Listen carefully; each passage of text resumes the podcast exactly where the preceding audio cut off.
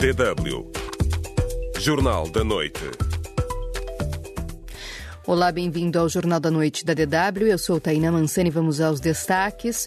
Presidente do Senegal anuncia amnistia geral para envolvidos em tumultos no país desde 2021. Professores na Guiné-Bissau voltam a entrar em greve, mas alunos denunciam dificuldades. Alunos que estudam o décimo ano, nem sabem ler bem, nem escrever bem, nem falar língua portuguesa. Se alguém não compreende bem a língua portuguesa, como é que essa pessoa pode compreender a matéria? E eu, enquanto aluno que estudo na escola pública, sinto-me dificuldade, sinto-me diferença entre os alunos que estudam nas escolas privadas, que elas aprendem mais do que nós, Moçambique corre contra o tempo para cumprir recomendações do Grupo de Ação Financeira Internacional e sair da lista cinzenta. E judeus na África do Sul sentem-se abandonados após o governo sul-africano acusar Israel de genocídio na faixa de Gaza. Estes são os destaques do Jornal da Noite desta segunda-feira. Você ouve a DW África. Acompanhe a seguir. Boa noite. O presidente do Senegal anunciou que vai propor uma amnistia geral para todas as pessoas envolvidas em distúrbios no país desde 2021. Na semana passada, Macky Sall já tinha dito que o país precisa de reconciliação. Guilherme Corrêa da Silva.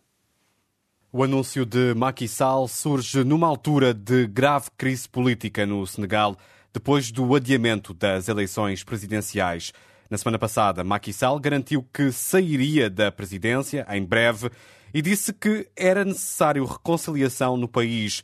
E hoje, ao anunciar que vai apresentar ao Parlamento um projeto de lei de amnistia geral, o presidente senegalês disse o mesmo, que é preciso reconciliação nacional. À cette fin, et dans un esprit de réconciliation nationale, com este propósito e no espírito de reconciliação nacional, vou submeter à Assembleia Nacional, esta quarta-feira, em Conselho de Ministros, um projeto-lei para uma amnistia geral para atos relacionados com manifestações políticas que tenham tido lugar entre 2021 e 2024. 2021 e 2024. Macky Sall começou hoje conversações para se tentar chegar a acordo sobre o reagendamento das presidenciais. Os professores da Guiné-Bissau voltaram a entrar em greve, exigem o pagamento de salários em atraso e reclamam da falta de condições de trabalho. É a segunda paralisação este mês. E não são só os professores que se queixam do estado das escolas e da educação no país. Os alunos também denunciam bastante dificuldade. Djariatu Baldé falou com alguns deles.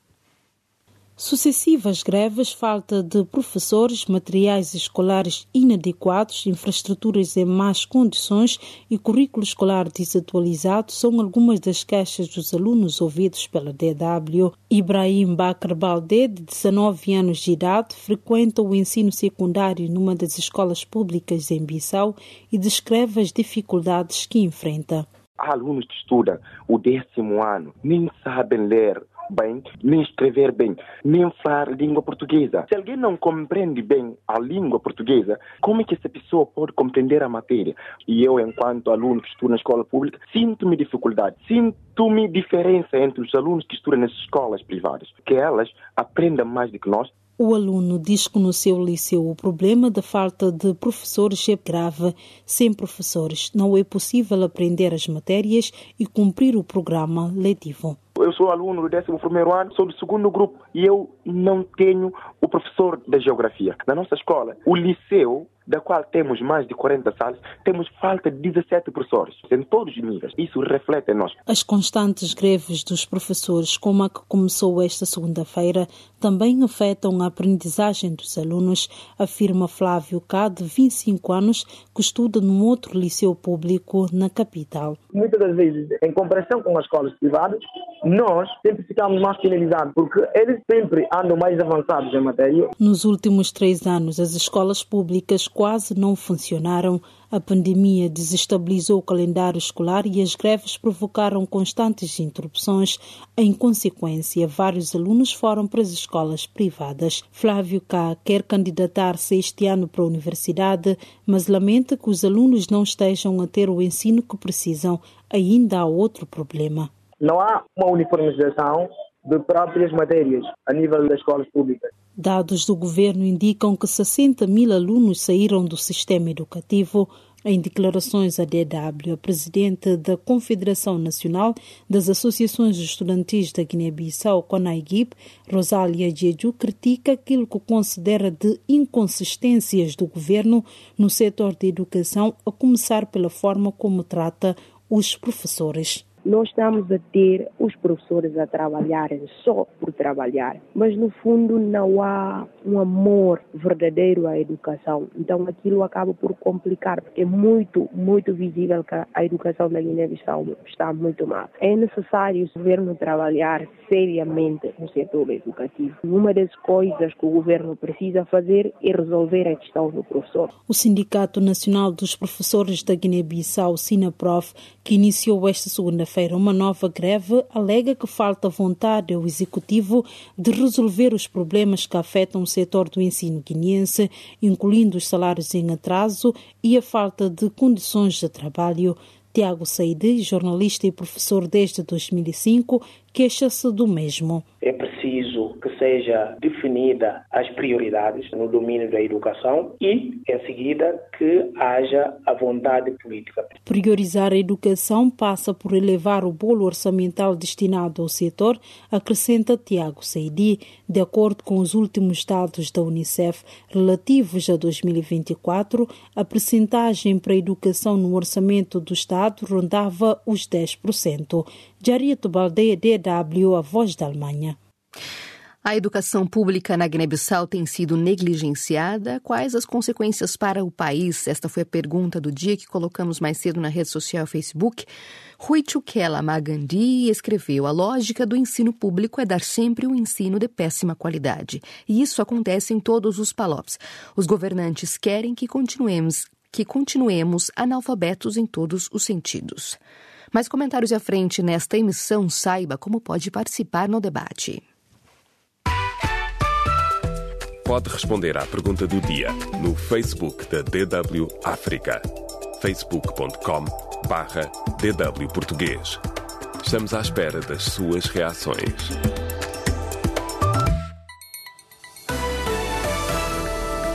DW Notícias.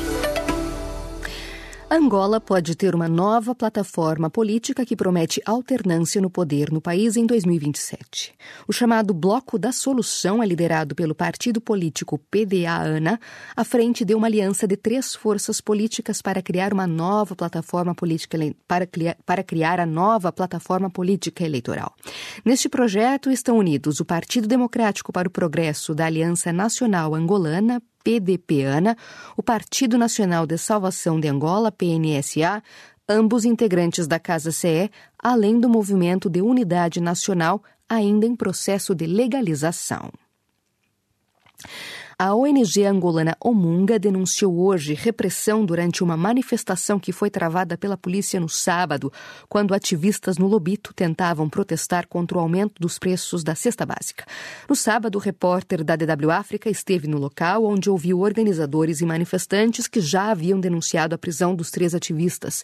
A Omunga apelou hoje ao tribunal que corrija o excesso de zelo e a barbaridade perpetrada pela administração em conluio com a Polícia Nacional citamos, e liberte os ativistas. Na Guiné-Bissau, o dirigente político Brahima Camará denuncia um alegado plano para o matar. O coordenador nacional do Movimento para a Alternância Democrática, o Madenges 15, não disse de quem seriam as ameaças. Camará denunciou que o seu nome estaria a ser associado à suposta tentativa de golpe de Estado em 1 de fevereiro de 2022. Nós não tínhamos Madem na conclusão de como aquilo é forma de silenciar. Nós no Madem G15 chegámos à conclusão de que é forma de nos silenciar e de nos intimidar, mas não nos calaremos e vamos denunciá-lo para que as pessoas saibam que se um dia encontrarem o meu cadáver na minha casa, seria por motivações políticas, porque tudo é mentira. Se Brahma Camará esteve envolvido no caso de 1 de fevereiro, só ontem é que levantaram esta questão. Porquê? Isto é sinal de que alguém tem alguma estratégia de eliminação física de Brahma Camará. As pessoas foram longe demais. Eliminação física de Brahma Camará. Diz longe. Foram declarações de Brema Camará depois de um encontro com o ministro do Interior, do interior da Guiné-Bissau, a quem foi apresentar o protesto do seu partido face ao que considera ser perseguições contra os seus militantes e dirigentes. Em Moçambique, pelo menos 11 distritos foram declarados livres da cólera, de um total de 43 afetados pela doença desde outubro, anunciou hoje o Ministério da Saúde, assinalando uma tendência de estabilização de casos. Já a província de Nampula, no norte de Moçambique, registra um surto de conjuntivite hemorrágica desde 10 de fevereiro, com pelo menos 1.326, 1.326 casos notificados, anunciaram hoje fontes oficiais. As autoridades de Moçambique detiveram duas pessoas suspeitas de envolvimento em dois raptos ocorridos na capital, Maputo, anunciou hoje o Serviço Nacional de Investigação Criminal. DW Deutsche Welle Moçambique está a intensificar os esforços para cumprir as recomendações do Grupo de Ação Financeira Internacional, GAF, e remover o país da lista cinzenta que destaca preocupações relacionadas ao combate ao branqueamento de capitais, de capitais, financiamento ao terrorismo e proliferação de armas de destruição em massa. Silaide Mutemba.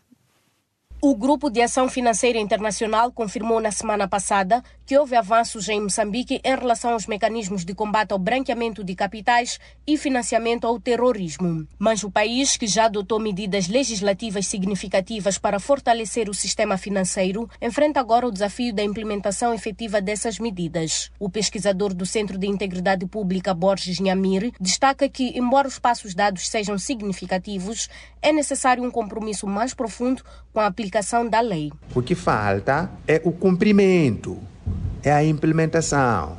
Isso é feito por entidades chamadas agências de aplicação da lei. É a autoridade tributária, é a Polícia da República de Moçambique, é Serviço de Investigação Criminal, é a Procuradoria-Geral da República. Em entrevista à DW, Borges Nhamir salienta que a fraca capacidade das instituições para investigar casos de branqueamento de capitais tem sido um obstáculo crucial. Nhamir entende que a falta de dados concretos sobre casos suspeitos, investigados e condenados levanta preocupações. É preciso equipar as instituições, formar recursos humanos materiais e financeiros. Neste momento aqui, Moçambique tem a capacidade de detectar o casos de branqueamento de capitais? Sim, tem, mas tem a capacidade de neutralizar as pessoas envolvidas? Não, porque a Procuradora-Geral da República, a última vez que foi no Parlamento fazer informe, por exemplo, do caso de Cabo Delgado, onde há terrorismo, falou que há financiamento ao terrorismo, mas que Moçambique não tem capacidade de detectar. Em março, Moçambique deverá submeter o seu quarto relatório ao GAFI. O coordenador nacional para a remoção de Moçambique da lista cinzenta, Luiz Cizirilo, expressa otimismo tendo em conta uma série de ações de monitoria interna para cumprir as recomendações do grupo. Acreditamos nós que desenvolvendo estas, desenvolvendo outras atividades, o quarto relatório, esperamos, se assim entenderem os avaliadores, o país pretende assumar estes resultados positivos que têm vindo a granjear até o momento. O GAFI fez mais de 40 recomendações para eliminar insuficiências na luta contra o financiamento ao terrorismo e branqueamento de capitais. De Maputo para DW, Slide Mutemba. O governo da África do Sul acusa Israel de genocídio na faixa de Gaza e não teme contactos com o grupo Hamas, classificado no Ocidente como um grupo terrorista. A DW perguntou a alguns judeus sul-africanos o que pensam desta política. Acompanhe a reportagem de David Eyer e Catarina Petz, adaptada por Cristiane Vieira Teixeira. Nada em Israel permanece igual desde o ataque terrorista do Hamas. O país está em guerra. O exército quer destruir as estruturas do Hamas e está a bombardear maciçamente a faixa de Gaza, onde já morreram dezenas de milhares de civis. O 7 de outubro também deixou a sua marca na África do Sul. O governo posicionou-se claramente do lado dos palestinianos e acusou Israel de genocídio no Tribunal Internacional de Justiça das Nações Unidas. O gerente de supermercado Joel Baum discorda. Uh, uh, Não concordamos com a política neste momento e a política tem a sua própria dinâmica, mas vamos esperar para ver. Haverá eleições em breve. As eleições legislativas na África do Sul estão previstas para maio e é possível que o ANC perca a sua maioria absoluta pela primeira vez desde o fim do apartheid. Em comparação com a Europa, por exemplo, a África do Sul tem tradicionalmente um nível muito mais baixo de ataques antissemitas. No entanto, desde 7 de outubro, o Conselho Judaico Sul-Africano de Deputados notou um aumento acentuado. De outubro a dezembro de 2023, foram contabilizados 139 incidentes, na sua maioria de natureza verbal, seis vezes mais do que no mesmo período do ano anterior. Em 2023, houve também seis ataques físicos a pessoas. Foi de longe o valor mais alto registrado. O rabino Moshe Silberhaft cuida das comunidades judaicas em toda a África Austral. Ele diz que foi na África do Sul onde o clima mais se alterou. As pessoas aqui atrevem-se agora a expressar opiniões antisionistas porque sabem que o governo as apoia. Temos de ser um pouco mais cuidadosos com o nosso comportamento, incluindo quando se trata de mostrar a nossa fé. In our behavior, in our display of our Judaism, numa declaração pública em meados de outubro, a antiga porta-voz da Liga das Mulheres do ANC na província de Gauteng, Gabriela Farber-Cohen, apresentou a demissão ao partido. O fato de o seu governo não ter condenado os ataques do Hamas durante vários dias foi inaceitável para ela. If you guys are not para mim foi o mesmo que desrespeitar a minha própria vida. Sou judia. Se vivesse em Israel, podia ter sido eu a ser morta, raptada ou violada.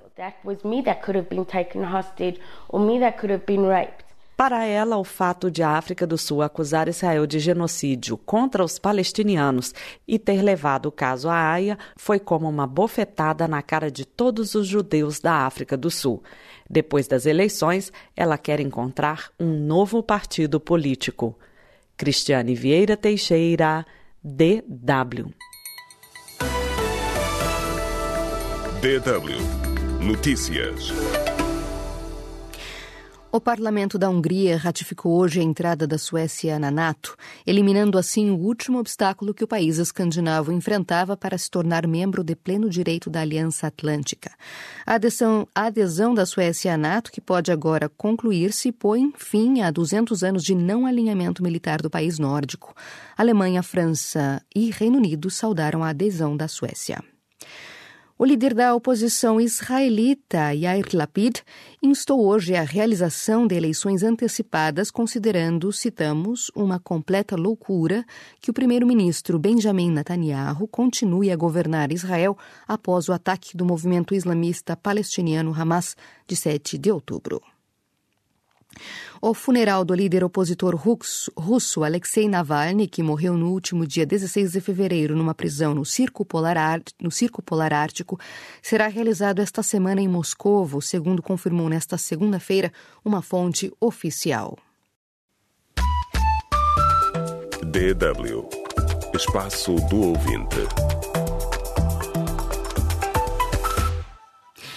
A educação política na Guiné-Bissau tem sido negligenciada. Quais as consequências para o país? Foi esta a pergunta do dia que colocamos hoje mais cedo na rede social Facebook. Marcelino Nabley respondeu: A educação na Guiné-Bissau está politizada e fragilizada com tanta instabilidade política, o que não permite uma consolidação da política educativa estrutural, de forma estrutural, que poderia permitir o desenvolvimento do setor. Foi o que escreveu este nosso internauta. Francisco Francisco Cefani diz que a situação é quase a mesma e o cenário é muito parecido com Moçambique. Pedro Fernando Zacarias escreveu: é o mesmo cenário de Moçambique. E lá Fulbaldé deixou seu comentário dizendo: para mim, o governo deve sentar-se à mesa para negociar com os sindicatos e evitar a perda do ano escolar. Estamos preocupados com o desentendimento da classe política entre os atores, sobretudo o Madem G15, o PRS e o PRS. Este foi o comentário de Lafo Baldé. Com este comentário, colocamos um ponto final na emissão da noite, que teve apresentação de Tainá Mansani e edição de Guilherme Corrêa da Silva. Lembramos que voltamos logo mais com o Jornal da Manhã, na apresentação do jornalista Antônio de Deus. Até lá, tenha uma boa noite.